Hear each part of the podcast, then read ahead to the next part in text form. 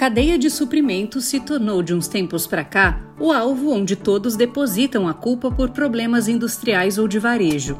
Profissionais de compras podem ajudar a reduzir esse ruído na comunicação e é sobre isso que falamos nesse episódio do Cenário Relevante.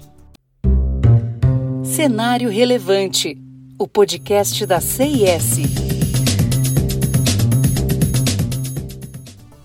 Noticiários tendem a utilizar o termo cadeia de suprimentos de forma liberal, mas na maioria dos casos isso é feito de forma imprecisa. Por exemplo, um supermercado que está com as prateleiras vazias por causa de uma tempestade de neve e utiliza como desculpa um problema na cadeia de suprimentos, o que não foi o caso. Um outro exemplo bem atual é a falta de kits de teste de Covid-19 que não foram encomendados a tempo, mas em falta dizem ser problemas na cadeia. Enquanto isso, profissionais da cadeia de suprimentos fazem malabarismos com o fornecimento e a logística diariamente. Eles estão acostumados a gerenciar o risco da cadeia, o fluxo, o refluxo de relacionamentos com fornecedores, soluções alternativas operacionais, requisitos pouco claros e fraquezas do sistema.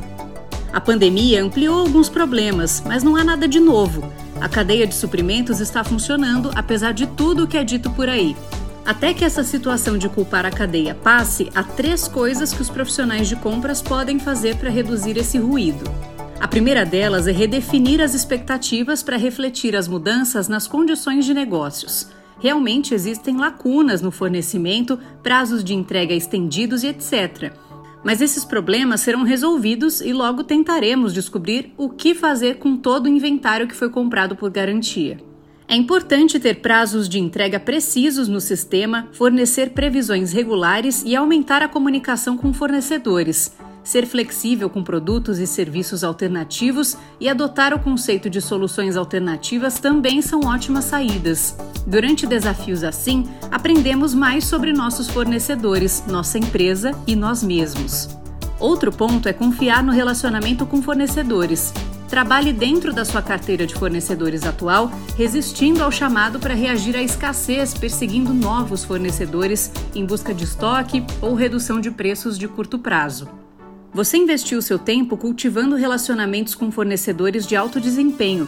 Agora, confie que eles têm os melhores interesses e os interesses de sua empresa no coração e que irão colaborar Romper relacionamentos em um momento de dificuldade pode levar a um desastre de fornecimento de longo prazo. E por fim, aproveitar os holofotes. Esse é o melhor momento para estar no gerenciamento de compras e cadeia de suprimentos. A profissão é subestimada e muitas vezes sofre com a falta de pessoal, e muitas vezes é preciso clamar por reconhecimento.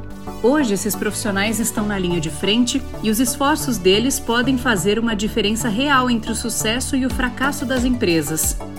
Eventualmente, a vida voltará ao normal, tudo atingirá novamente um equilíbrio nos negócios e aí seu trabalho duro e o de seus fornecedores será recompensado e reconhecido. O momento agora é de aproveitar adequadamente a crise trazida pela pandemia. Não deixe de acompanhar os outros conteúdos do Cenário Relevante, o podcast da CIS. Siga a CIS no LinkedIn e acesse o nosso site csprojetos.com. Até o próximo episódio.